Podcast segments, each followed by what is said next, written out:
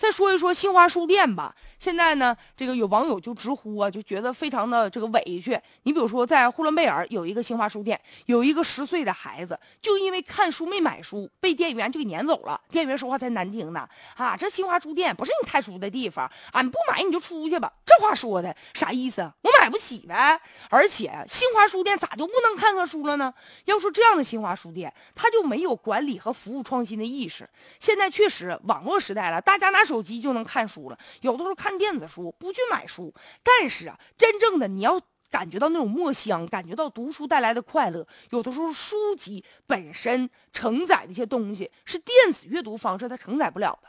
所以说，图书馆呢，像这个新华书店呢，它有必要存在。但是我们的新华书店，你也得转变思想了。你怎么能融入现在这个不断发展的这个新的一些变化？所以，书店有的时候你要改变自己的一种经营的模式和方式。你比如说，在西安，人有个图书大厦吧，专供会员，人就给了三百多平平方米的一个书吧，书吧里面就有好多书，而且呢，就花两块钱就能进去看去，还有免费的茶水啊，还有一些咖啡呀，就可以喝。现在。很多的地方已经把读书卖书已经融在一起了，这边能喝茶，那边我还能看书。其实书籍给人带来的是精神上的一种愉悦，不要搞得那个都是铜臭味儿。你要不买你就走。如果说他对书籍有损毁，孩子给撕坏了或者给折页了，这个那你看你损毁了，你就得给我买回去。